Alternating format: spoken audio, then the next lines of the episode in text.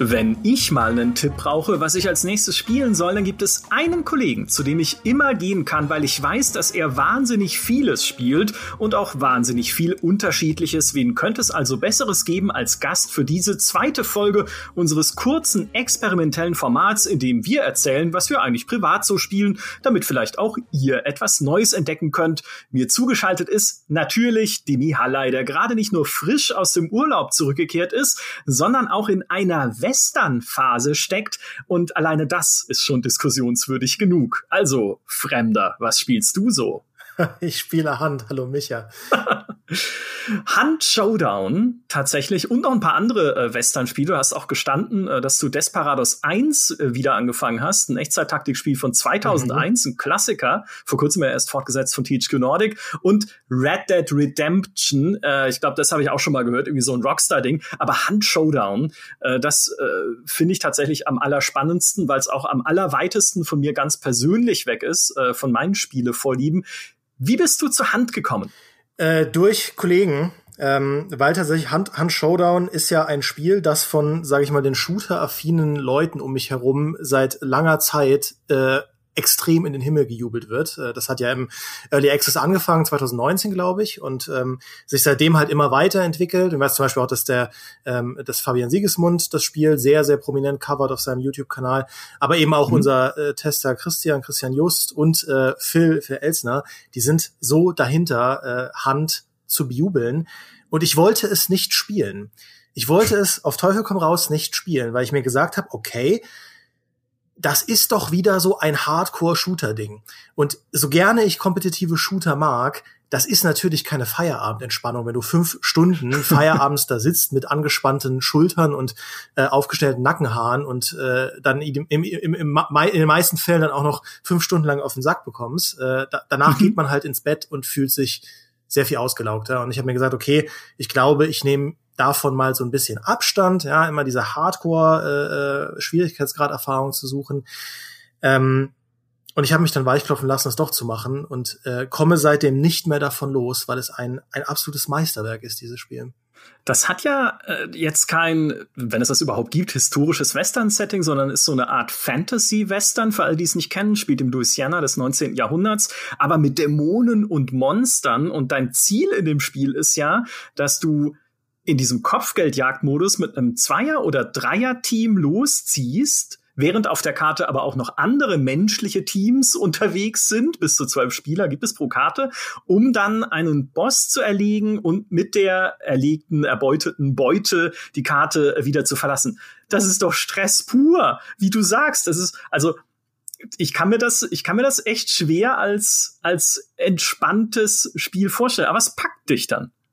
Ja, und äh, man kann quasi deine Schilderung sogar noch garnieren mit weiteren schwierigen Sachen. Zum Beispiel, dass wenn dein Jäger stirbt, also wenn du stirbst, ist dein Jäger weg. Also eine Spielfigur mit allem, was du gesammelt hast an Erfahrungspunkten für diesen Jäger, die können insgesamt 50 Stufen aufsteigen, ist weg, ist futsch, vorbei. Ja. Ähm, und du musst dir einen neuen, neuen Jäger machen und damit anfangen. Und wenn du zum Beispiel auch einen Boss erlegst auf der Karte, dann äh, musst du erstmal fünf Minuten bei diesem Boss bleiben, während er gebannt wird, heißt das. Und erst wenn er gebannt ist, dann kannst du dir die Beute schnappen und dann zum Extraction Point gehen und dann musst du da 30 Sekunden überleben und dann bist du erst raus. Und während dieser ganzen Zeit können von irgendwo auf der Map andere Leute kommen äh, und dich fertig machen. Und das klingt, finde ich, auf dem Papier, wie du es auch schon gesagt hast, nach dem anstrengendsten Spiel ever.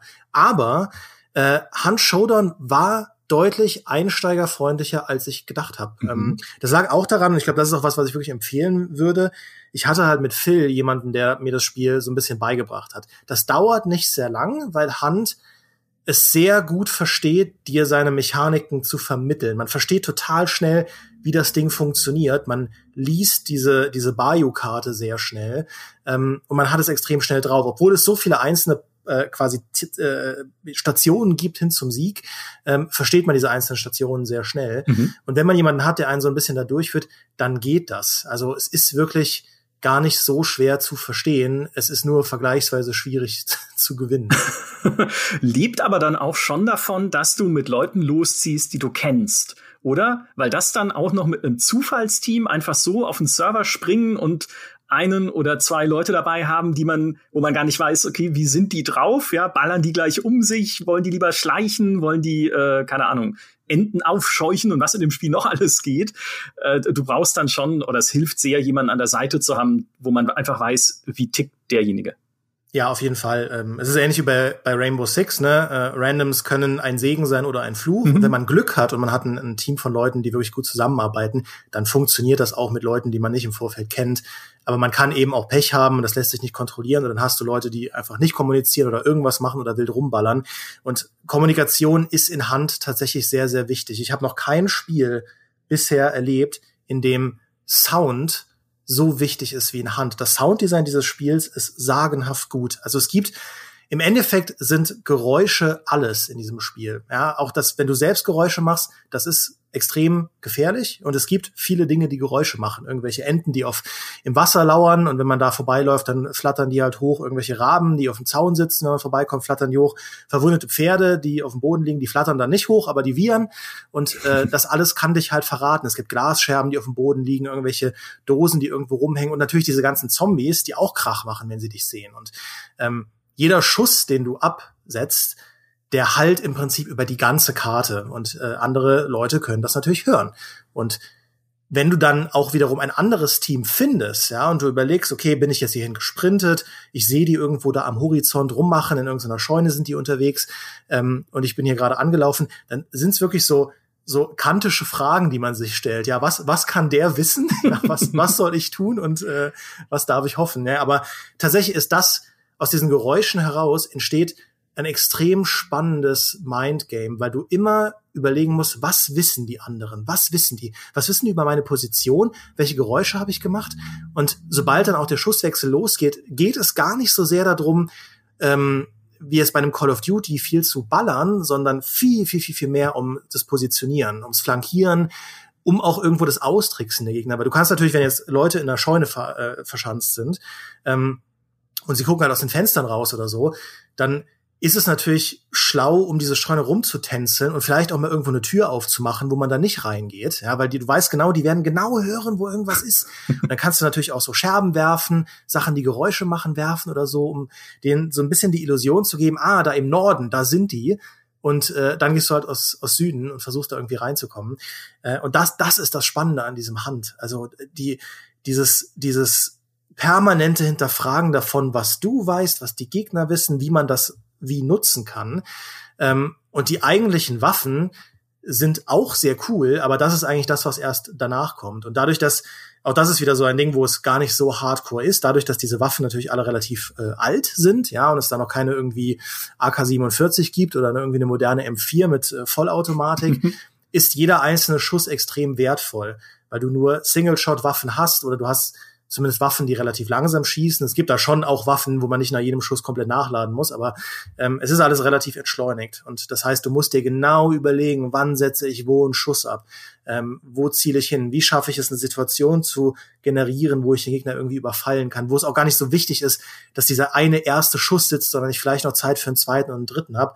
Und so tänzelt man umeinander rum. Das ist einfach, also das ist sagenhaft anders als, äh, als viele andere Shooter und das macht es auch gerade für jemanden, der schon so viele Shooter gespielt hat, zu so einer spannenden, neuartigen Erfahrung. Ja, ist es denn, äh, wenn man, also es gibt ja dieses Internet und wir alle wissen, das Internet äh, kann ganz schrecklich sein wegen der Leute, die sich darin befinden. Entsteht denn diese Dynamik tatsächlich in jeder Partie oder hast du auch Partien, in denen du zusammengewürfelt wirst über das Matchmaking mit Leuten, die halt einfach das Spiel nicht so spielen, wie es vielleicht gespielt werden sollte. Also nicht leise und unauffällig sein wollen, die, keine Ahnung, keine Schalldämpfer benutzen, auf die Enten überhaupt nicht achten und auf die Pferde, die wiehern oder wegflattern, also die Enten jetzt, und äh, die auch keine Hinterhalte legen. Also diese, diese ganze, diese ganzen Spielsysteme sich auf die gar nicht einlassen wollen, sondern einfach nur das als Actionspiel begreifen oder funktioniert es tatsächlich, dass sich in den Partien immer diese sehr coole Dynamik entwickelt, die du beschreibst? Tatsächlich auch mit Gegnern. Also ich, ich spiele jetzt ja selten mit Leuten, die mir zufällig zugeteilt werden in meinem eigenen Team. Deswegen die Erfahrung mit Randoms kann ich jetzt gar nicht so tief beurteilen. Äh, aber bei den Gegnern ist es schon so, dass das Niveau sehr hoch ist, weil du nur so gewinnst. Mhm. Du, also wie viel Spaß macht es dir für 40 Euro ein Spiel zu kaufen und dann halt dauernd zu verlieren? Und es gibt natürlich auch ein MMR-Ranking, das heißt, äh, du wirst einsortiert mit Leuten. Du kannst dich einsortieren lassen, das ist optional. Du kannst dich einsortieren lassen mit Leuten, die halt auf einem ähnlichen Level sind wie du. Mhm. Ähm, und das funktioniert schon sehr gut. Also man, man trifft da in der Regel auf Spieler, die verstehen, was sie tun und äh, daraus ergeben sich schon extrem spannende Gefechte. Also jeder Sieg fühlt sich wirklich, und ich darf den Vergleich eigentlich nicht machen, aber fühlt sich an wie so ein Dark Souls-Boss, den man gelegt hat. ähm, Gerade wenn man dann wenn dann eine Schießerei länger dauert, man ist irgendwie zu dritt gegen ein anderes Dreierteam und dann kommt ein weiteres Dreierteam und dann ist man in so einer Sandwich-Situation. Wenn man da am Ende dann lebend rauskommt, das ist der Wahnsinn. Und die Lösung kann eben da auch mal sein und das ist wirklich anders als im Call of Duty, Rückzug. Einfach Rückzug, raus, raus, raus, raus, raus schauen, dass die beiden anderen Teams sich gegenseitig behaken, genau gucken irgendwie, wie, wie kann man das dann nutzen, auch so ein bisschen mitzählen, ne? wie viele Leute sind denn von denen jetzt schon tot, weil das weißt du ja nicht, du siehst das nicht. Du kannst nur hören, ob vielleicht jemand da stirbt. Ähm, und da ist eben die Kommunikation auch wieder so wichtig und das, das macht, das ist purer Nervenkitzel. Ah, mega cool. Okay, es klingt tatsächlich sehr, sehr reizvoll. Und äh, wenn du so überlegen müsstest, für welche Spielertypen du das empfehlen kannst, man muss sich schon auch auf dieses entschleunigte Gameplay einlassen. Ne? Also du darfst halt nicht reingehen mit diesem, mit dieser Instant-Action-Aufforderung ans Spiel, sondern musst sagen, okay, ich will mir die Zeit nehmen für diese Partie und ich will halt dieses intensive Erlebnis haben und ich will nichts rushen. Ja, auf jeden Fall. Und äh, es ist eben auch was für Leute, die jetzt also es ist anstrengend, ja. Es ist, es ist gar nicht so frustrierend. Also ich habe schon Shooter erlebt, die an einem Abend deutlich frustrierender sein können, weil es zum Beispiel anders als bei einem, bei einem Rainbow Six wird man nicht so oft von irgendwo in den Kopf geschossen ist direkt tot, sondern du hast oft eine, die Möglichkeit noch zu reagieren, ja, und irgendwie äh, dich damit auseinandersetzen, aber das ist schon immer sehr anstrengend und anspruchsvoll. Das ist kein Shooter, den ich jemandem empfehlen würde, der jetzt einfach nur privat ein bisschen abschalten will. Ja. Mhm. Man sollte auch diesen, diese Lust mitbringen, zu kommunizieren. Ähm, ich will nur so ein bisschen, ein bisschen beschwichtigen, dass man keine Angst vor Hand haben sollte, gerade wenn man Leute hat, weil auch dieses, dass du perma dass du deinen Jäger halt dauerhaft verlierst, das klingt schlimmer als es ist. Diese, diese Jäger, ähm, man hat die sehr schnell aufs Maximallevel hochgepusht. Da braucht man vielleicht drei, vier, fünf Runden, die man gewinnt. Dann sind die auf einem sehr hohen Level. Ähm, man kriegt auch sehr viel Ingame-Währung, um sich neue Waffen zu kaufen. Also, und selbst wenn du halt gar keine Währung mehr hast und du verlierst alles, bekommst du immer die Möglichkeit, kostenlose Jäger ähm, nachzustocken und die haben auch keine Nachteile in dem Sinne, dass dass sie jetzt, äh, also selbst die Anfängerwaffen sind in, in Hand sehr gut ausbalanciert. Und das ist was, das macht das Spiel durch die Bank gut. Also du bist an keinem Punkt in einer Sackgasse, wo du sagst, verdammt, ich komme hier einfach nicht mehr weiter. Das ist frustrierend. Wenn man zehn Runden verliert, dann sinkt halt ein bisschen das eigene Ranking und dann spielt man wieder gegen Leute, die es vielleicht, die auch ein bisschen mehr Probleme haben und dann hat man wieder eine ausgewogene Situation. Ähm, also das Spiel ist nicht so hardcore wie jetzt beispielsweise ein Escape from Tarkov. Man kann das schon spielen, wenn man auch, äh, ja, jetzt nicht irgendwie seit zehn Jahren Arma 3 spielt. Ja. oder, oder eine Frusttoleranz hat wie ich, der, der sofort auf dem Baum ist, wenn er irgendwas verliert. Permadeath, oh Gott. Aber es klingt, es klingt wirklich wahnsinnig reizvoll und es, man sieht auch daran, wie sich Hand entwickelt hat und wie sehr dieses Spielkonzept sich langsam durchsetzt oder verwurzelt hat, wie sich die Spielerzahlen entwickelt haben. Auf Steam sind momentan im Durchschnitt über 15.000 Spielerinnen und Spieler gleichzeitig aktiv ist, so viele wie noch nie. Also es ist relativ bescheiden gestartet mit so zwischen 1000 und 2000 und jetzt sind es eben 15.000 schon. Und im Juni 2021 kam ja auch das letzte Update mit einer neuen Map, die so eine Westernstadt hat, inklusive Saloon und es sieht super aus auch. Ähm, plus neuem Boss und so weiter, wo wir dann Hand auch nochmal aufgewertet haben auf 92 Punkte. Also wenn es mal einen Multiplayer-Shooter-Tipp geben kann, dann diesen hier. Demi, vielen, vielen Dank. Das war äh, super, super spannend. Gerne. Und das war auch Folge 2 unseres experimentellen Formats. Und was spielst du? So bitte gebt gerne weiter Feedback in den Kommentaren auf GameStar.de, auf unserem Discord-Server, im GameStar-Forum oder brennt es mit einem Superlaser in den Mond, wenn es euch wirklich wichtig ist. In diesem Sinne, bis zum nächsten Mal.